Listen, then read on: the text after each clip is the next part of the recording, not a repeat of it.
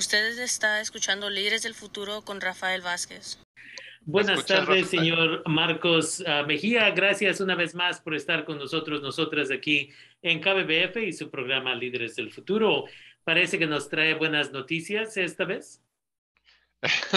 Hola, buenas tardes, Rafael. Saludos a los futuros líderes del futuro. Eh, eh, sí, tengo muy buenas noticias. Hay varias eh, cosas importantes que comentar. la primera es que la vacunación ya estamos casi llegando al 80% de personas elegibles de 12 años y más completamente vacunadas. Esa es una muy buena noticia. Quiere decir que el esfuerzo constante está, está funcionando y sigue avanzando y ya eh, se sigue reduciendo el porcentaje de los eh, parcialmente vacunados, ya es menos de 7%, 6.9%, y combinados estos dos grupos ya tenemos casi el 86% de la población elegible, 12 años y más, con cuando menos una eh, vacuna. hay, que, hay, que, hacer este, el comentario para los radioescuchas de que la población elegible es diferente de la población en general. Ahí estamos cerca del 69%.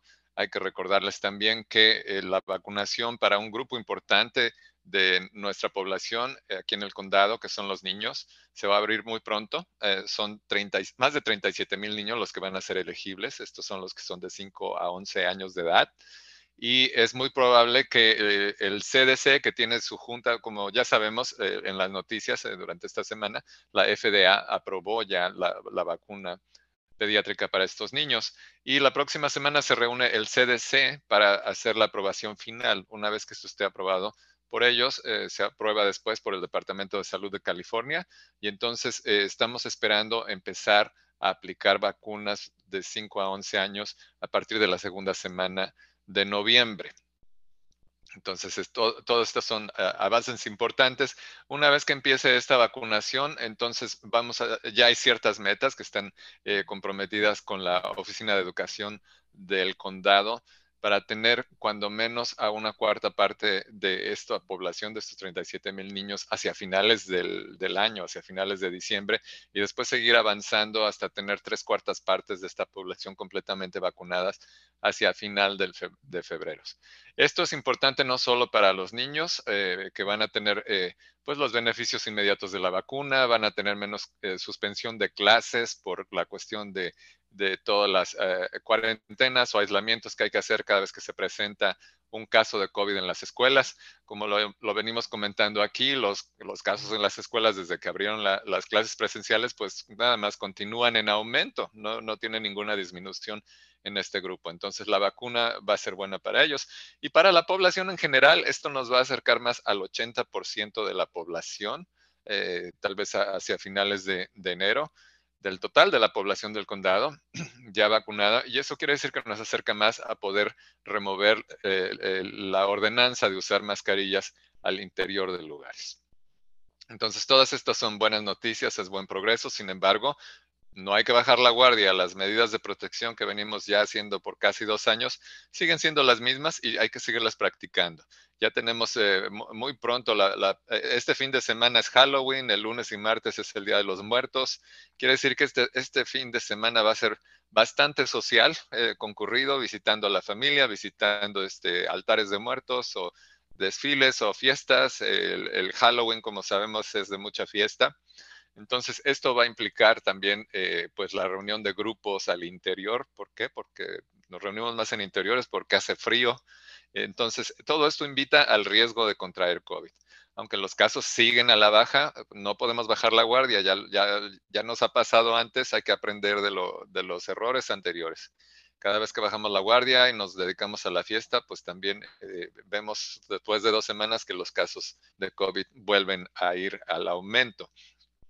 Entonces, eh, mantener la distancia social, lavarse las manos, evitar los lugares muy concurridos, evitar una exposición prolongada al público, especialmente gente que no conocemos, gente con la que no convivimos mucho, y eh, eh, mantener, si estamos en un lugar cerrado, pues abrir, abrir las ventanas, abrir las puertas, poner un ventilador, eso nos va a ayudar ah, con todo esto. Eh, hoy quiero hablarte un poco, un poco más intensamente sobre la vacunación porque hay que, hay que preparar especialmente a los, a los padres de, familia. Hemos hecho un par de videos introductorios de lo que es la vacuna, eh, donde pediatras eh, reconocidos en la localidad han estado hablando de lo que es la vacuna y, ha despertado mucho interés.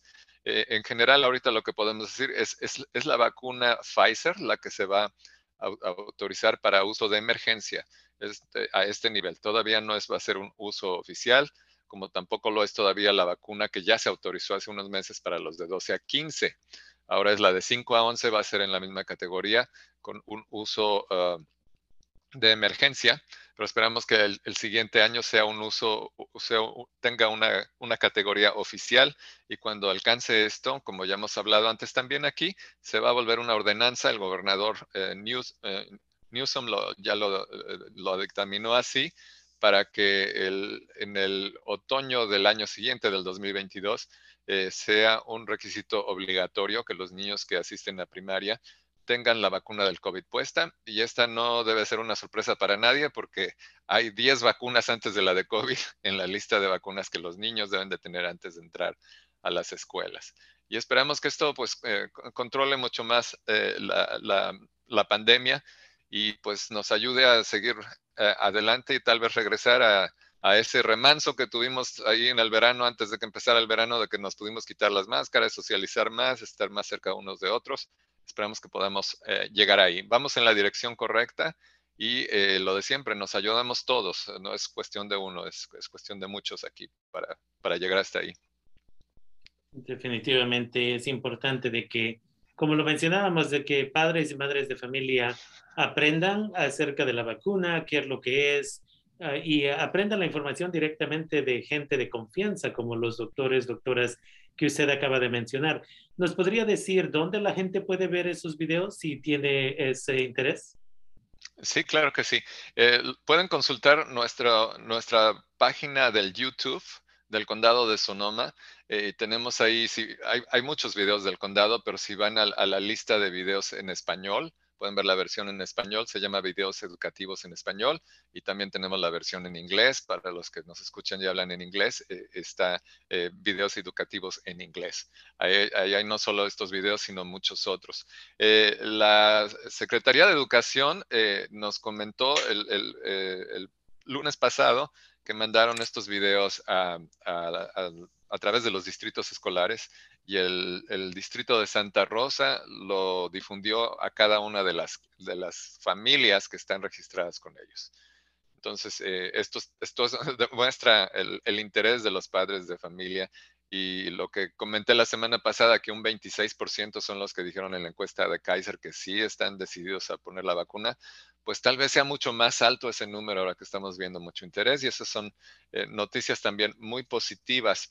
Eh, las, las, CO, como lo conocemos aquí en el condado, que es la, Secretaría de Educación del condado, está eh, dando ya pláticas en las escuelas para los padres de familia, eso es en la tarde, para que los padres ahora tengan, en este periodo de tiempo de aquí a que empiece la vacuna, en la segunda semana de noviembre tengan la oportunidad de hacer todas las preguntas que necesiten hacer a, los médicos de sus hijos para que resuelvan todas sus dudas y, se decidan a, vacunarlos.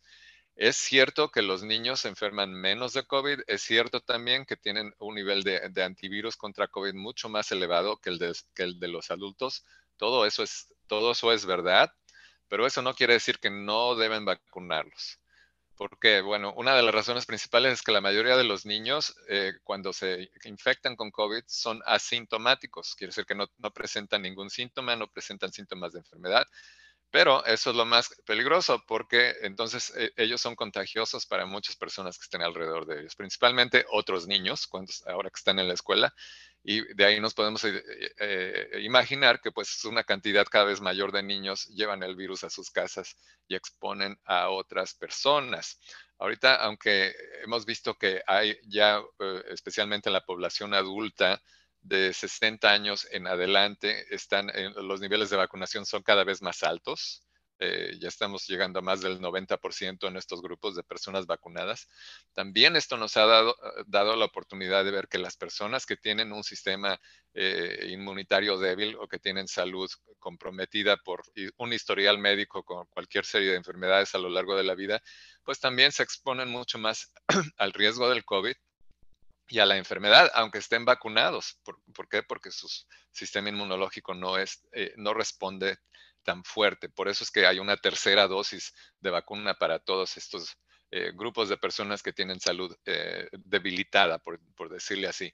Entonces, puede ser una cosa muy inocente que un niño le quiera dar un, beso al abuelo, por, ejemplo, por decir algo.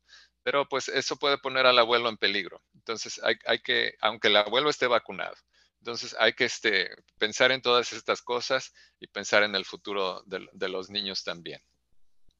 Definitivamente es importante. Una vez más, tenemos que pensar, es, eh, los niños, niñas son el futuro de nuestras comunidades y no queremos ver lo que obviamente los estudios están empezando a enseñar también, que algunos de estos niños, algunas de estas niñas, antes de que hubiera esta vacuna, se enfermaban con COVID y de ahí eh, estaban sufriendo de ah, eh, problemas específicamente de memoria ah, y hay otros problemas que se están viendo meses después de que tuvieron el, uh, el COVID.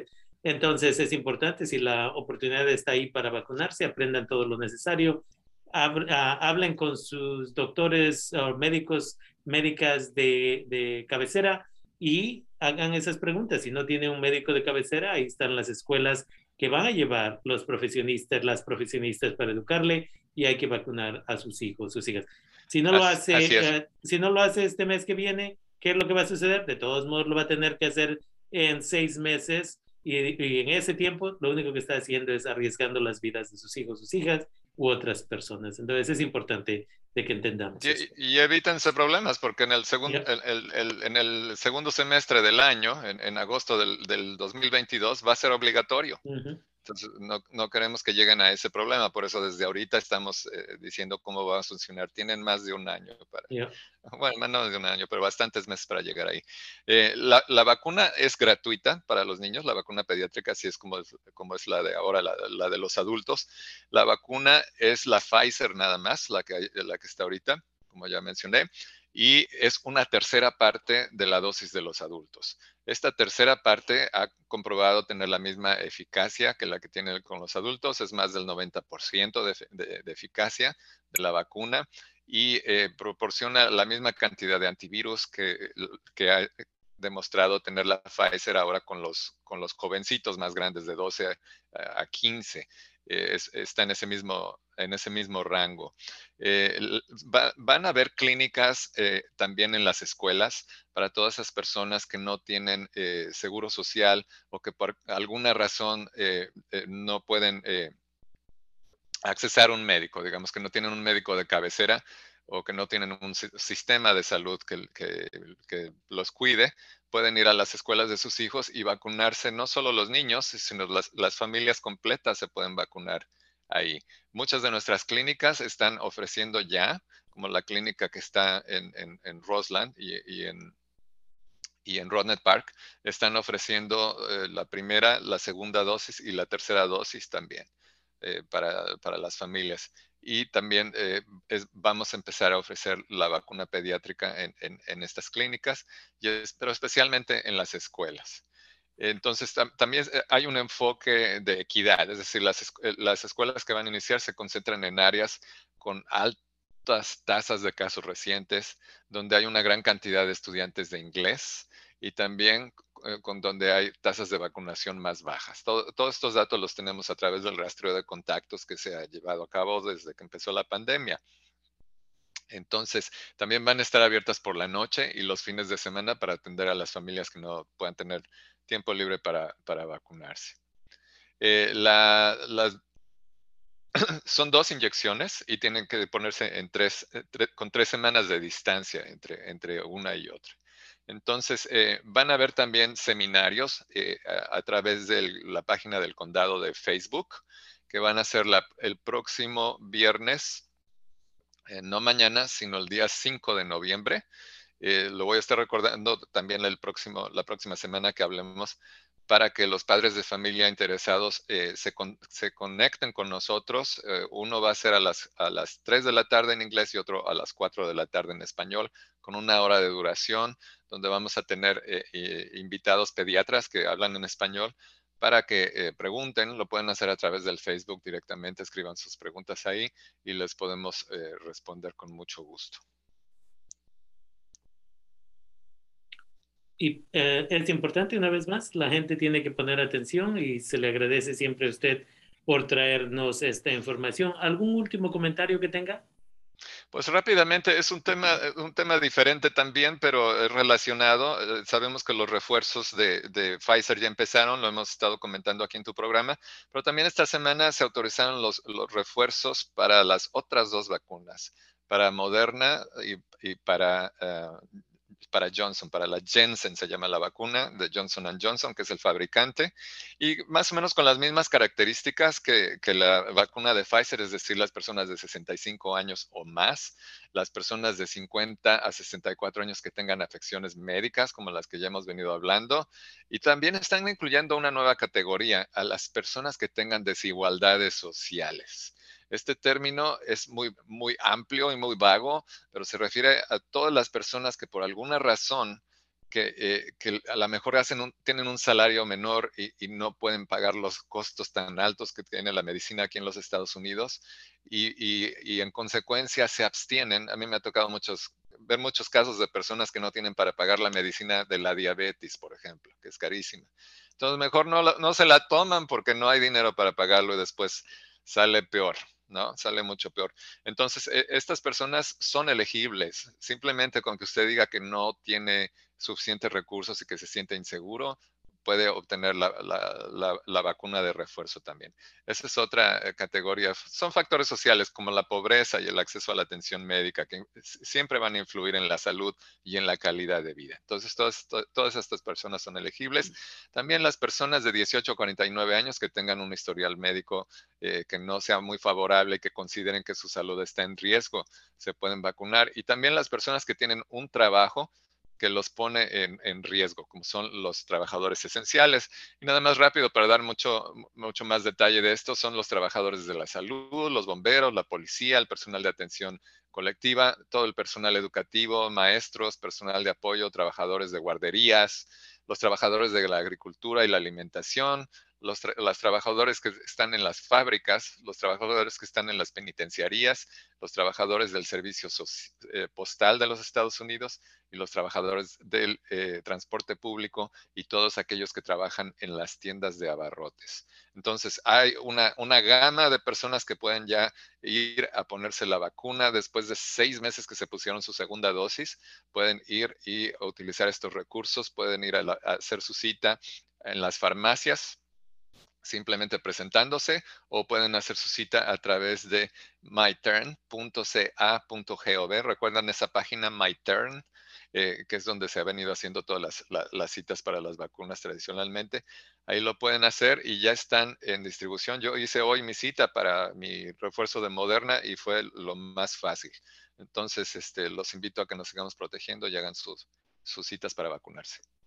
Definitivamente. Entonces, para terminar aquí, los 10 mandamientos para una buena salud. De la, este viene la Semana Binacional de Salud y dice, uno, deje de fumar y deje de usar drogas. Dos, no tome alcohol y no tome refrescos. Tome mucha más agua. Tres, haga ejercicio diariamente. Cuatro, use menos sal y coma menos grasa, especialmente de animal. 5, coma más vegetales frescos. 6, evite la obesidad. 7, esta es la importante de la cual estamos hablando, vacúnese. 8, abróchese el cinturón de seguridad y el de los demás en el vehículo.